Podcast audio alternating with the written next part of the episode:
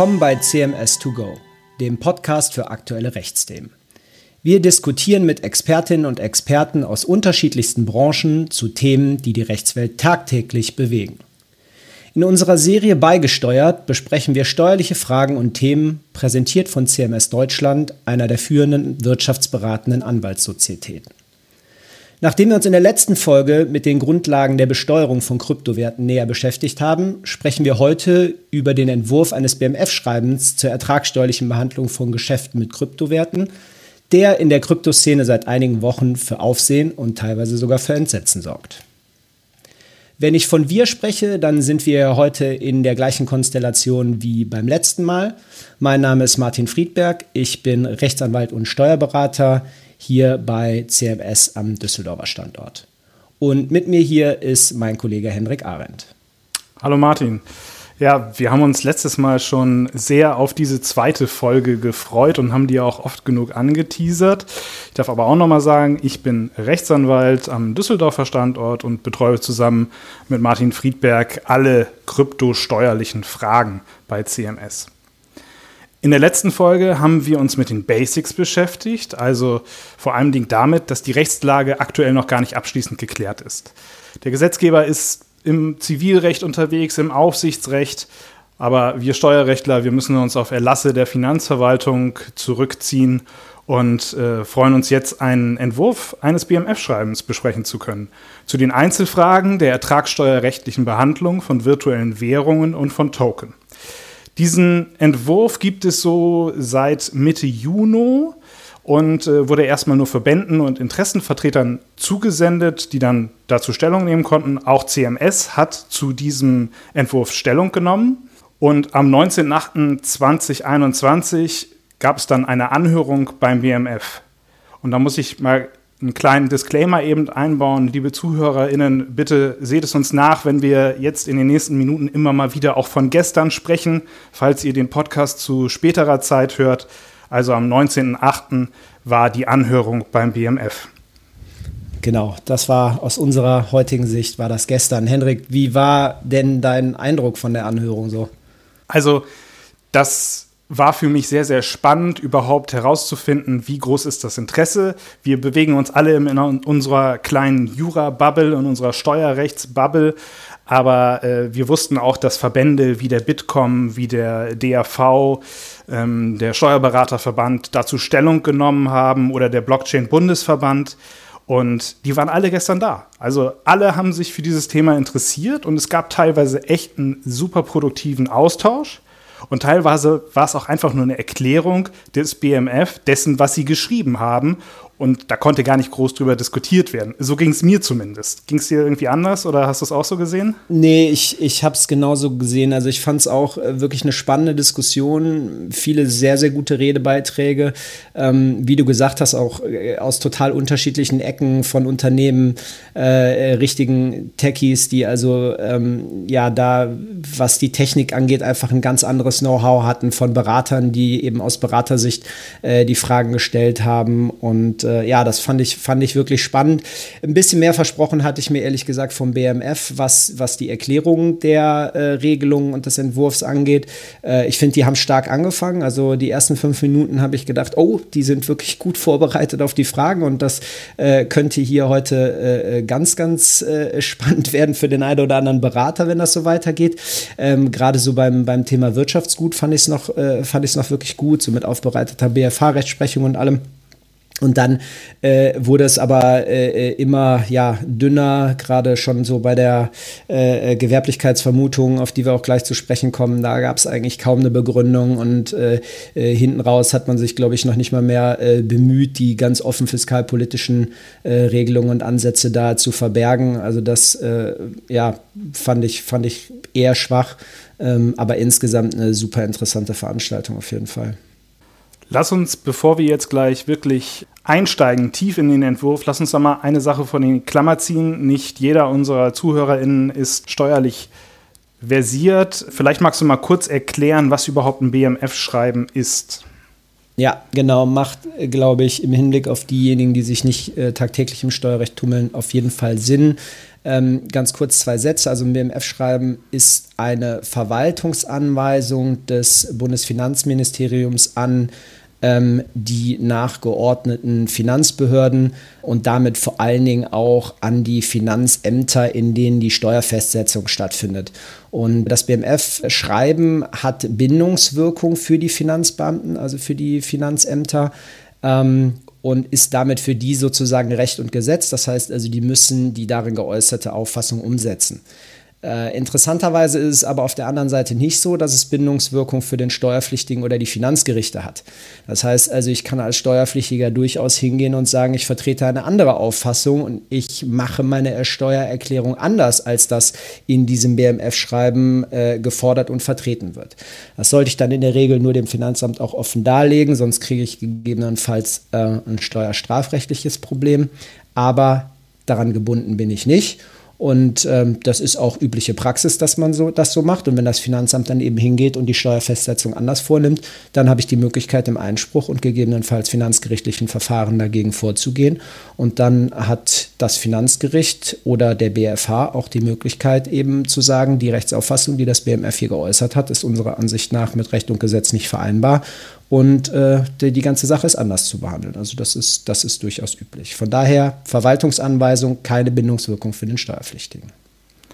Ja, super. Dann wissen wir jetzt schon mal, wie wir das Ganze schreiben und den vorangegangenen Entwurf äh, bewerten müssen. Diese knapp 24 Seiten setzen sich eigentlich, ich würde sagen, aus ähm, drei großen Blöcken zusammen.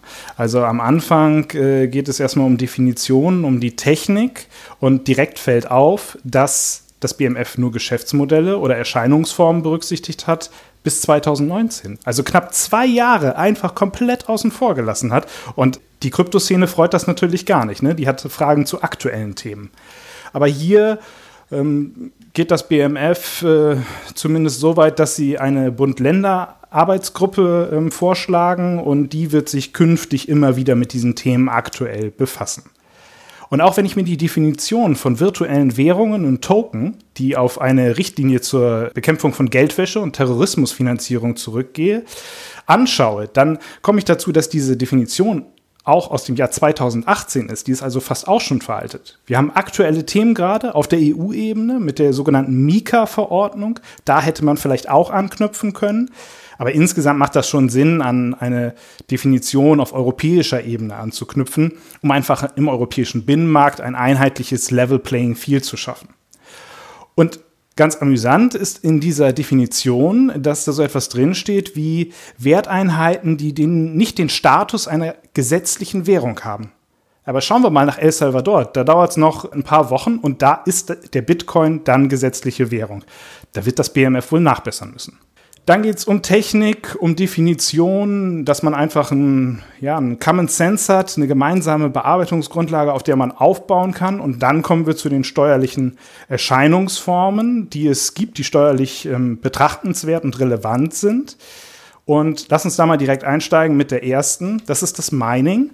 Martin, das ist eigentlich gar nicht mehr so lukrativ aus ökonomischer Sicht und aus ökologischer Sicht wahnsinnig in der Kritik und im Dezember 2017 hat die Finanzbehörde Hamburg, so haben wir es letztes Mal auch gesagt, gesagt, selbst generierte Werteinheiten stellen keinen Erwerb im Sinne eines Anschaffungsvorgangs dar.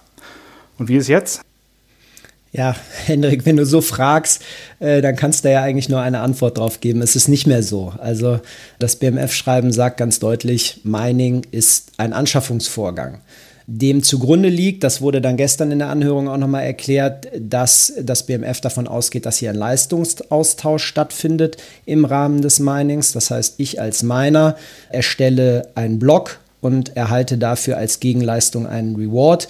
Und die, die sich häufiger im Steuerrecht tummeln, wissen, Tausch ist im Prinzip wie Veräußerung und Anschaffung zu behandeln.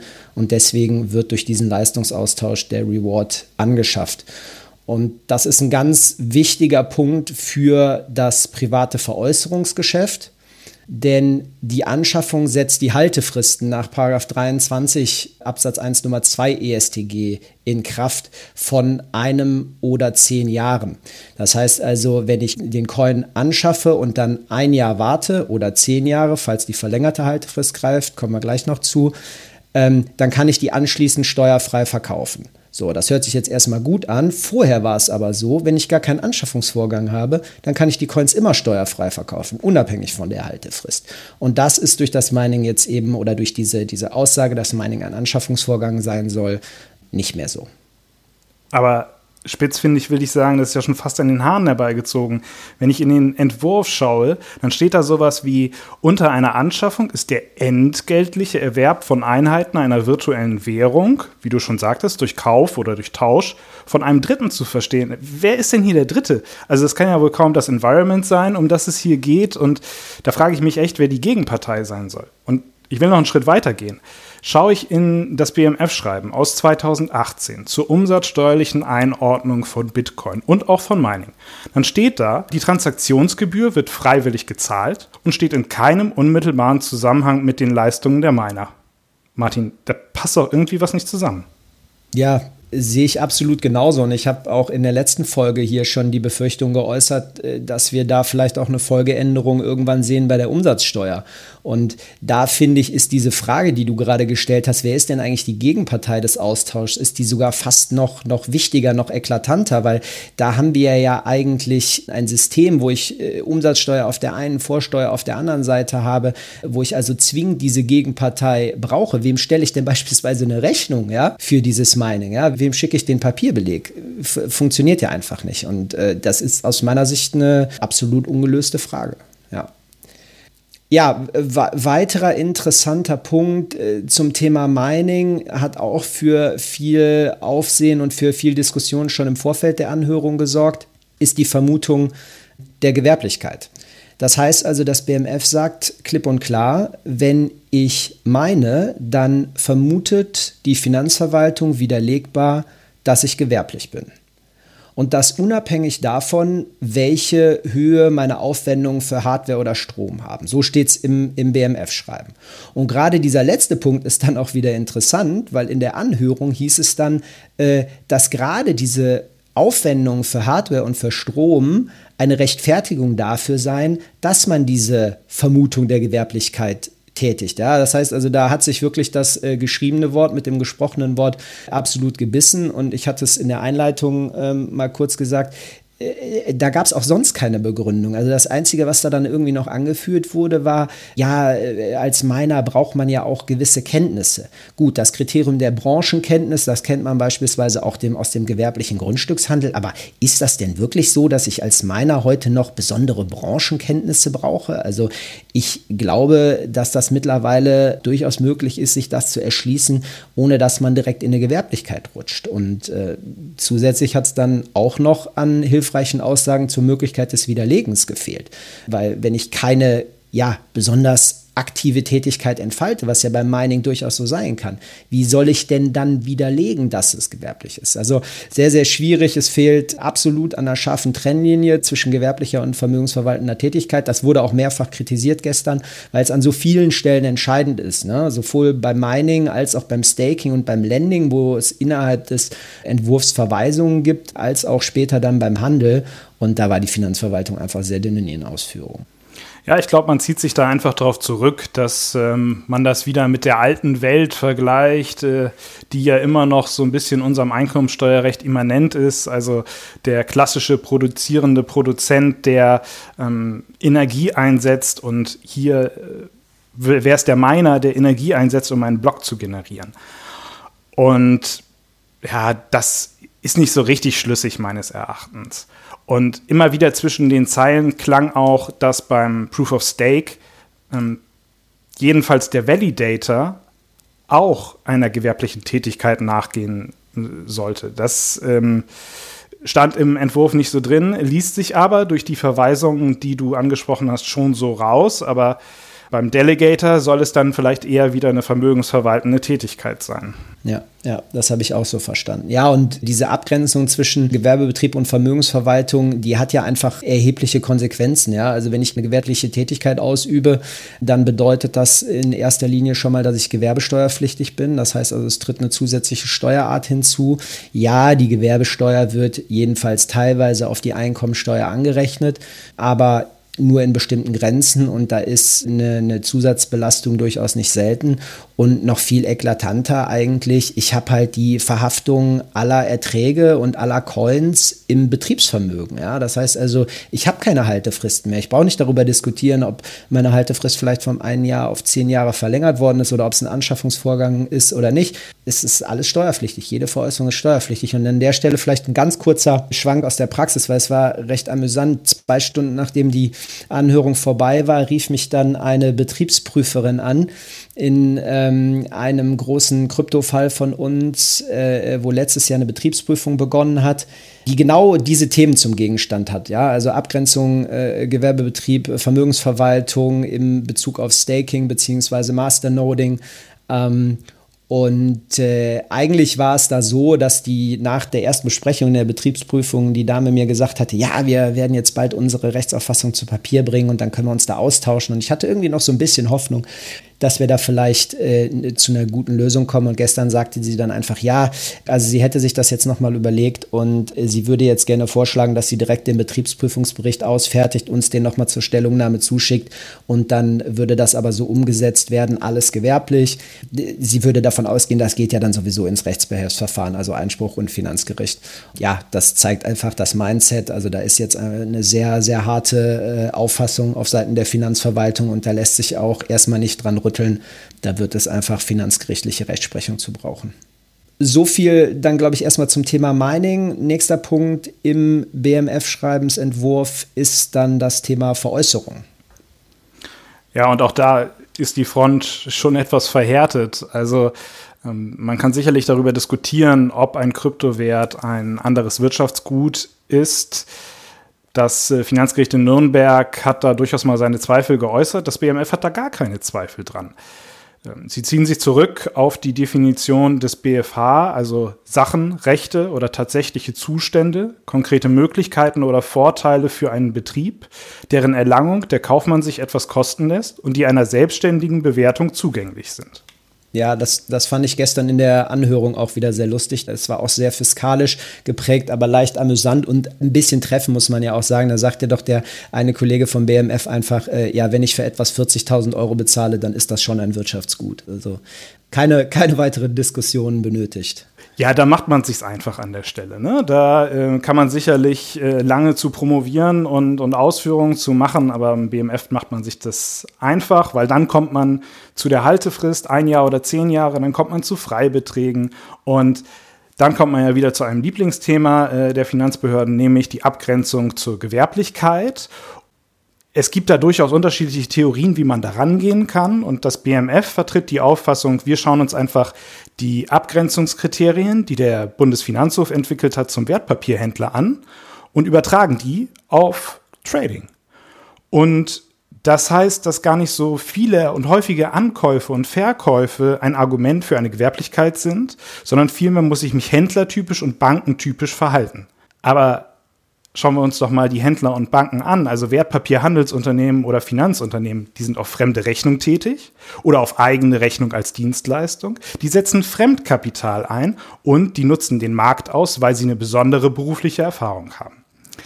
Das wurde gestern kritisiert, das hat das BMF auch erkannt, dass man hier vielleicht noch mal ein paar mehr Kriterien ausführen äh, sollte in dem finalen Schreiben. Allerdings seien die Kriterien, die man für Goldhändler entwickelt hat, nicht adäquat hier übertragbar, weil bei Gold keine Fruchtziehung möglich sei. Und Fruchtziehung meint halt das Staking beispielsweise oder das Lending. Überzeugt mich nicht so sehr, aber ist okay. Und vor allen Dingen ist Gold lange nicht so volatil wie Kryptowerte. Ja, also ähm, vielleicht ein Punkt noch zu den Wertpapierhandelsunternehmen. Du hast das ja gerade so ein bisschen kritisch geäußert, sehe ich absolut genauso. Also gerade diese Themen Fremdkapital, Einsatzhebel, besondere Branchenkenntnis. Wenn diese Kriterien wirklich hart auf Handel mit Kryptowerten äh, angewendet werden, dann glaube ich, äh, braucht sich da zumindest die normale Privatperson, die mit Kryptowerten handelt, in der Regel keine Sorgen um eine Gewerblichkeit machen. Aber wie da das Zusammenspiel mit der Gewerblichkeitsvermutung beim Mining ist, ob die quasi nicht auch in diese Situation ein bisschen abfärbt, das wird sicherlich noch spannend zu beobachten sein. Vielleicht an dieser Stelle kurzer Einwurf. Henrik und ich haben auch einen Blog äh, geschrieben, der den ganzen Entwurf des BMF-Schreibens nochmal zusammenfasst. Das heißt also, wen das heute alles irgendwie ein bisschen zu schnell geht oder wer das nochmal im Detail nachlesen will, den verlinken wir natürlich in den Show Notes. Und in der ganz aktuellen Ausgabe der Beck Digitex ähm, findet man da auch nochmal ein bisschen äh, ausführlicheren Aufsatz von uns beiden zu dem Thema. So, dann interessant ist bei der Veräußerung noch das Thema Verbrauchsfolgeverfahren. Ja, also in welcher Reihenfolge werden die Coins, die ich in der Wallet habe oder die Token, die ich in der Wallet habe, verkauft. Da stellt das BMF dem Steuerpflichtigen ein Wahlrecht. Ich kann entweder eine Einzelbetrachtung betreiben, das heißt also, ich identifiziere wirklich den jeden einzelnen Bitcoin, den ich erworben habe und wieder veräußere und kann dann so eben auch ganz genau zuordnen, welcher Bitcoin schon die Haltefrist beispielsweise gerissen hat oder nicht. Äh, die andere äh, Methode, die ich da wählen kann, ist die FIFO-Methode, heißt First In, First Out, also immer das, was ich als erstes erworben erworben habe, geht auch als erstes wieder raus. Einzelbetrachtung kann insbesondere gegenüber der FIFO-Methode dann interessant sein, wenn ich beispielsweise mal Coins verkaufen will, um gezielt Verluste zu machen um da irgendwie andere Währungsgewinne auszugleichen und ein bisschen Steuersparpotenzial auszuschöpfen. Und dieses Wahlrecht des Steuerpflichtigen ist auf jede einzelne Wallet bezogen. Das heißt also, wenn ich als Steuerpflichtiger fünf Wallets habe, kann ich äh, in einer Wallet Einzelbetrachtung anwenden, in allen anderen die FIFO-Methode oder wie auch immer ich das möchte. Und dann auch sehr interessant, äh, Punkt äh, aus Randziffer 44 des BMF-Schreibens. Da hatten wir in äh, unseren bisherigen Ausführungen oder Diskussionen immer gesagt, oh, da haben sie sich vielleicht vertan oder äh, ist das eine gewollte Inkonsequenz? Gestern in der Anhörung hat auch jemand gesagt, ich habe gedacht, das wäre ein äh, Fehler gewesen. Und zwar ist die Formulierung da gewesen, dass wenn Einheiten mit verlängerter Haltefrist, also von zehn Jahren, mit Einheiten mit normaler Haltefrist, also einem Jahr zusammenfallen, dass dann die Einheiten als zuerst veräußert gelten, bei denen die Haltefrist schon abgelaufen ist ist. Sprich, FIFO zwingend ab diesem Zeitpunkt. Ja, ja leider kein Fehler an der Stelle, ne? Ja, kein also, Fehler an der Stelle. Wurde, wurde, sogar, wurde sogar als Vereinfachung verkauft, ne? Aber so viel einfacher macht es das ja nicht. Denn ich muss ja unterschiedliche Töpfe für die unterschiedlichen Haltefristen bilden. Und nicht jeder nutzt eine Software, obwohl es ziemlich viele gute am Markt gibt. Äh, wenn ich da an Mandanten denke, die Excel-Listen bei uns abgeben, dann macht es das natürlich wahnsinnig kompliziert. Und ich glaube auch, dass die, die Service-Provider, die halt auf den Handelsplattformen oder, oder die Wallet-Provider, dass die gar nicht in der Lage sind, diese verschiedenen Töpfe zu bilden und diese Daten an eine ähm, steuerliche Software zu übertragen, die das Ganze dann auswirft. Ja, vor allen Dingen, weil es dir ja auch möglicherweise die verschiedenen Töpfe äh, äh, durcheinander schmeißt. Ne? Also du hast am Anfang alles in Töpfen, führst es irgendwie, unterschiedliche Haltefristen, unterschiedliche Wallets und dann kommt das zusammen und auf einmal hast du zwingend FIFO und alles, was du vorher mit der Einzelbetrachtung gemacht hast, zerschießt sich dann an der Stelle. Also Mal gucken, ob das so bleibt. Ja, dafür war aber vielleicht dann der Austausch doch ganz sinnvoll, dass das BMF so ein bisschen gespürt hat, wie die Branche das sieht, dass es halt einfach keine Vereinfachung ist, sondern hoffentlich doch ein Fehler. Und ähm, vielleicht gibt es ja noch mal Nachbesserungsbedarf. Ja. Ähm, kommen wir zu einem Thema, was uns in der Vergangenheit schon öfters mal umgetrieben hat, nämlich der Initial Coin Offering. Martin, was steht da denn eigentlich im Entwurf? Hast du da was äh, Spannendes zu gefunden? Ja, kurzer Vorklapp dazu. Das war gestern in der Anhörung kein Thema. Und das liegt, glaube ich, daran, dass in dem Entwurf jetzt keine besonders großen Überraschungen drin sind. Der Entwurf ent unterscheidet bezüglich des Initial Coin Offerings zwischen äh, Utility Token und Equity, Security und Debt Token. Ähm, es sind eigentlich die ja, erwarteten Grundsätze drin, dass das selbstgeschaffene Wirtschaftsgüter des immateriellen Vermögens sind, die dann veräußert werden. Interessant ist allenfalls gewesen, dass ausdrücklich Bezug genommen wird auf die Möglichkeit beim Emittenten im Rahmen des ICOs korrespondierende Verbindlichkeiten oder Rückstellungen zu bilden für bestimmte Verpflichtungen. Und das ist deswegen möglicherweise relevant oder attraktiv, weil ich dadurch natürlich die äh, gegebenenfalls sehr hohen Gewinne, die ich durch diese selbst geschaffenen immateriellen Vermögensgegenstände generiere, so ein bisschen egalisieren kann und vermeiden kann, dass ich äh, in einem, in einem sehr frühen Jahr schon sehr hohe Erträge habe, die ich vielleicht gar nicht mehr ausgleichen kann und wo ich irgendwie von Verlustrückträgen oder Verlustvorträgen nicht richtig äh, Gebrauch machen kann. Und das ist ein Punkt, der bisher sehr umstritten war, in der Beratungspraxis auch sehr kritisch immer beäugt wurde und in anderen Jurisdiktionen, zum Beispiel der Schweiz, äh, deutlich flexibler gehandhabt wurde, weiß ich von Kollegen. Wie flexibel es jetzt hier in Deutschland wirklich wird, das müssen wir mal abwarten, weil das BMF sagt auch, es ist letztlich eine Einzelfallprüfung, ob das möglich ist. Und das heißt, es wird im Zweifel nach wie vor ähm, auf die ganz üblichen althergebrachten Grundsätze ankommen, ähm, ob ich da jetzt eine Verpflichtung habe, die so konkret genug ist, dass ich äh, schon eine Rückstellung oder eben eine, eine tatsächliche Verbindlichkeit bilden kann. Gut, das ist ja fast ein Evergreen gestern gewesen. Es kommt auf die äh, althergebrachten Grundsätze an. Der führte mit Sicherheit äh, spätestens nach dem dritten, vierten Mal zum Schmunzeln bei allen Beteiligten. Bei Mitarbeiterbeteiligung äh, durch ein ICO, ja, wendet man auch, sagen wir mal, althergebrachte Grundsätze an. Da müssen wir mal zwei Sachen unterscheiden, nämlich einmal, wann die Beteiligung steuerpflichtig ist. Das ist ein Zeitpunkt des Zuflusses und da sagt der Entwurf, der Zufluss ist anzunehmen, wenn der Token in das Wallet eingebucht wird. Frühestens aber, wenn er auch auf einer Börse handelbar ist. Der Zufluss wird natürlich auch herbeigeführt, äh, wenn ich einen schuldrechtlichen Anspruch auf die zukünftige Übertragung von Token einfach vor der Übertragung schon abtrete. Das ist interessant für die Bewertung, denn ich kann, indem ich möglichst frühzeitig den Anspruch gewähre, zugunsten des Mitarbeiters einen sehr günstigen Preis schaffen weil er, und von dem er profitieren kann. Und der geldwerte Vorteil wird so gering gehalten. Aber was gestern in der Anhörung dazu gesagt wurde, das lässt ein bisschen was anderes vermuten. Und zwar hat der Vortragende anhand folgendes Beispiels mal diesen Fall hier dargestellt und seine Überlegung. Er sagte, wenn ich als Arbeitgeber in der Form einer GmbH organisiert bin und jetzt meinem Arbeitnehmer einen Anspruch auf äh, eine zukünftige Aktie, eine äh, verspreche und ihm vier Aktien zukünftig einräumen werde, dann kommt es auf den Zeitpunkt an, in dem diese Aktie tatsächlich erst besteht. Und das ist in dem Zeitpunkt, wenn die GmbH in die Aktiengesellschaft gewandelt wird.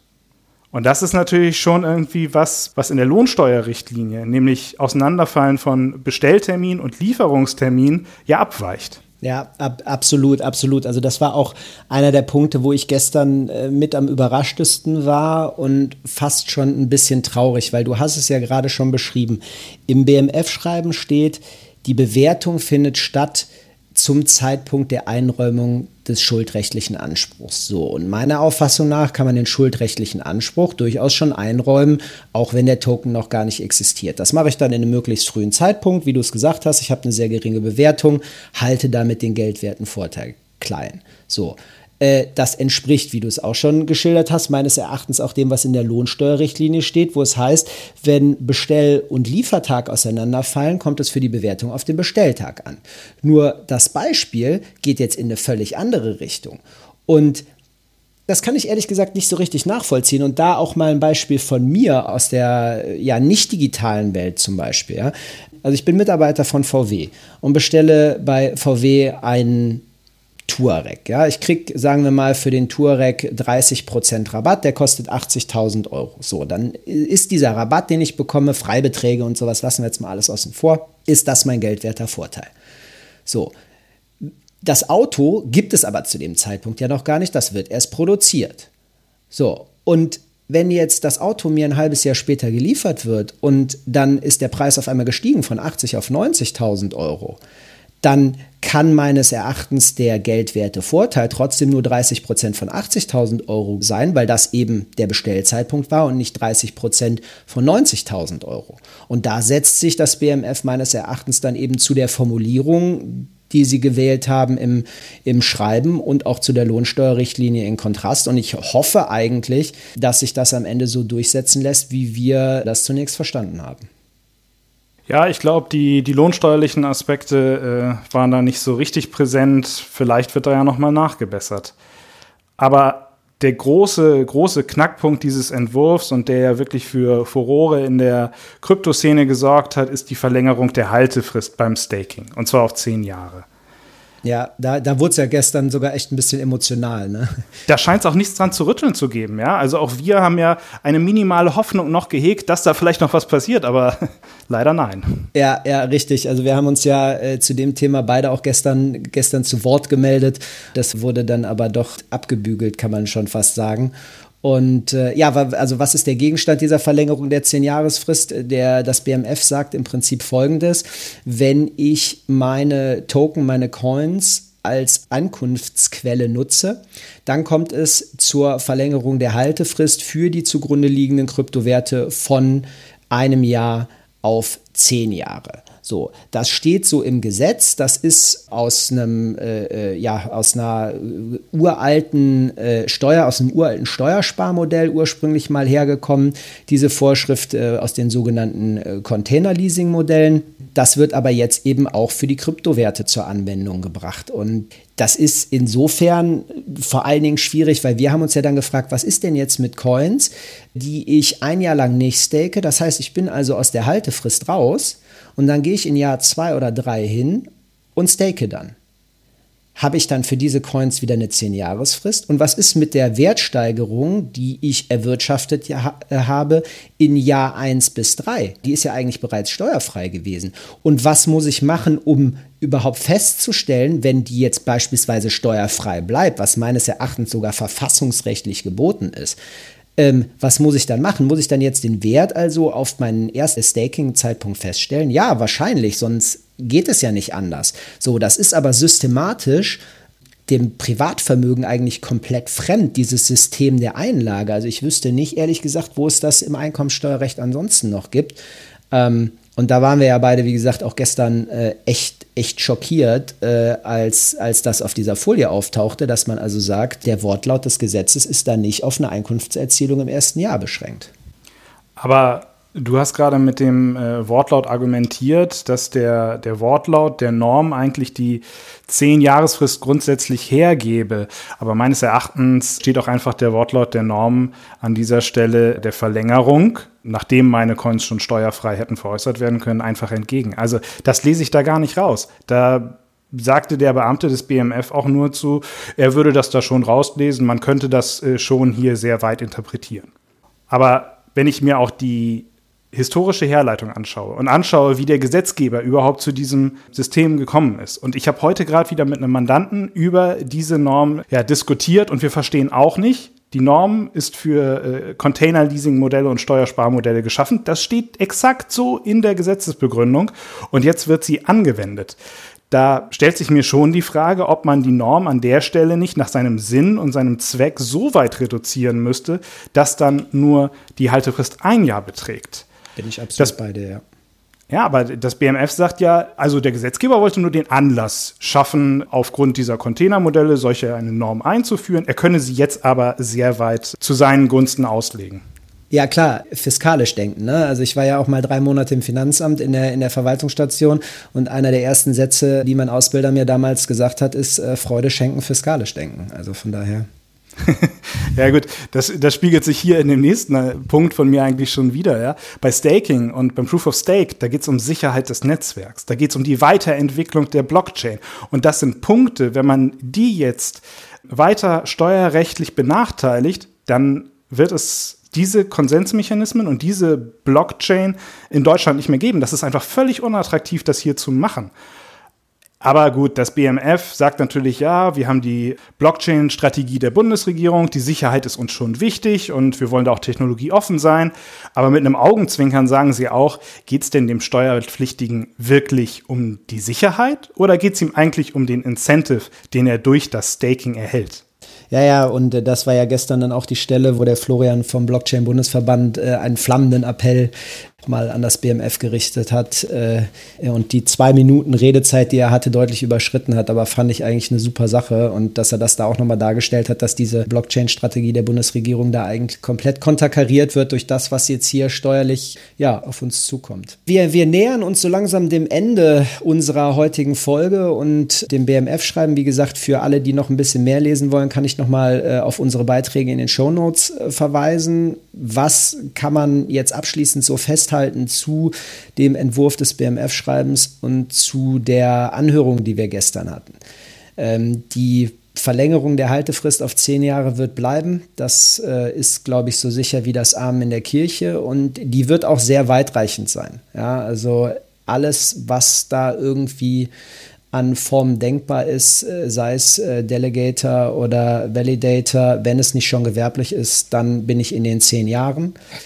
Ähm, ansonsten haben wir viel 22 Nummer 3 ESTG gesehen, also sonstige Einkünfte. Das heißt, auch äh, alle anderen Themen werden sozusagen steuerlich erfasst, ja, soweit sie nicht ohnehin schon in die Gewerblichkeit eingezogen werden aufgrund der Vermutung. Hier gibt es ziemlich harte Ansichten der Finanzverwaltung. Insgesamt war für mich wenig Vereinfachungswille erkennbar, sowohl gestern als auch nach wie vor äh, in dem BMF-Schreiben. Das zeigt sich beispielsweise äh, besonders beeindruckend auch an dieser, ich sag mal, drei Börsenbewertung, äh, wo es heißt, wenn ich einen Zugang im Betriebsvermögen von einem Coin habe, dann muss ich den bewerten mit dem Umrechnungskurs in Euro, aber nicht von einer ja, ich sag mal, mehr oder weniger offiziellen Exchange, sondern ich muss drei Exchanges nebeneinander legen. Und äh, wenn man so ein bisschen Gefühl dafür hat, was so an Transaktionsvolumen in der Kryptoszene durchaus üblich ist, ähm, dann weiß man, wozu das führen wird. Und das sind Datenmengen, die kann der Steuerpflichtige kaum erstellen und noch weniger kann die Finanzverwaltung sie eigentlich auswerten.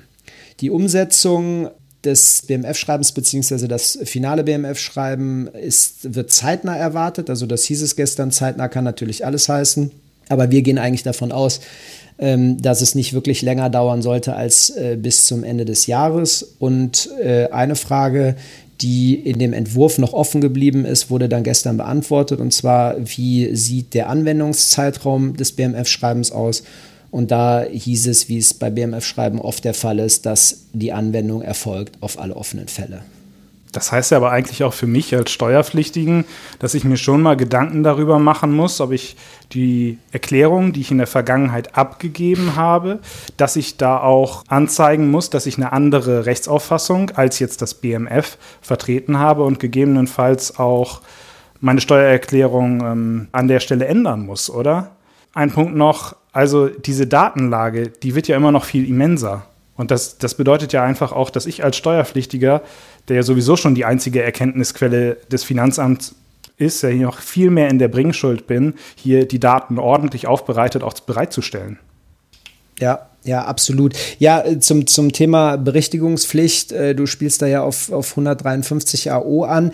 Ähm, ich sehe das, ich das so ein bisschen kritisch. Das wurde ja auch gestern diskutiert. Haben wir jetzt eventuell schon den Zeitpunkt für 153 AO, dass ich jetzt schon in Kenntnis des Entwurfs Berichtigungen vornehmen muss? Ähm, ich persönlich glaube, dass das nicht so ist, weil für eine Berichtigungspflicht brauche ich positive Kenntnis, dass eine Steuererklärung unrichtig gewesen ist. Die kann ich jetzt noch gar nicht haben, weil es keine finale Verwaltungsäußerung gibt und wir haben ja am Anfang gesagt, die Verwaltungsäußerung ist auch nicht bindend für den Steuerpflichtigen. Das heißt also, ähm, das ist nicht Recht und Gesetz, so habe ich es formuliert, und deswegen kann ich daraus eigentlich keine positive Kenntnis ziehen, dass äh, die Steuererklärung unrichtig ist, zumindest nicht bevor die Rechtsprechung das auch mal bestätigt hat, dass das so korrekt ist. Aber was sicherlich angezeigt ist, ist, dass man der Finanzverwaltung entsprechende Erläuterungen macht, dass man von der Auffassung der Finanzverwaltung abweicht. Und das kann ja beispielsweise auch bedeuten, dass wenn man bisher keine Steuererklärung abgegeben hat in Bezug auf Geschäfte mit Kryptowährungen, dass man dem Finanzamt einen entsprechenden Brief schreibt und sagt, dass das eben so ist ähm, und warum man das gemacht hat, um sich da nicht später irgendwelchen strafrechtlichen äh, Vorwürfen ausgesetzt zu sehen. Ein letzter Punkt, der mir gerade noch einfällt, der auch dann gestern durchaus angesprochen wurde, beziehungsweise so ein bisschen in dieser, äh, ich sag mal, in dem philosophischen Block in der Anhörung ähm, ausdiskutiert wurde, ist, dass es gar keine Bestrebungen gibt beim BMF oder seitens der Bundesregierung, hier noch ein einheitliches Gesetz zu schaffen, nachdem Kryptowerte besteuert werden. Das ist im April schon mal deutlich geworden in einer Anhörung im Bundestag. Aber das hat man gestern schon nochmal hervorgebracht. Das sei eine rein politische Frage. So ist es weiter für den Steuerpflichtigen wahnsinnig schwierig, eine rechtskonforme Steuererklärung zu erstellen und für den Finanzbeamten auch schwierig, die äh, zu 100 Prozent nachprüfen zu können. Absolut. Das ist doch ja auch ein schönes Schlusswort. Damit sind wir am Ende der zweiten Folge von Beigesteuert angekommen. Mir hat es auf jeden Fall wieder richtig viel Spaß gemacht. Ähm, allen Zuhörern vielen Dank fürs Zuhören und ja, tschüss von meiner Seite. Dann auch von meiner Seite vielen Dank nochmal. Martin, auch dir, dass wir uns äh, hier nochmal so schön austauschen konnten. Ich freue mich aufs nächste Mal. Auf Wiedersehen bei CMS 2 Go.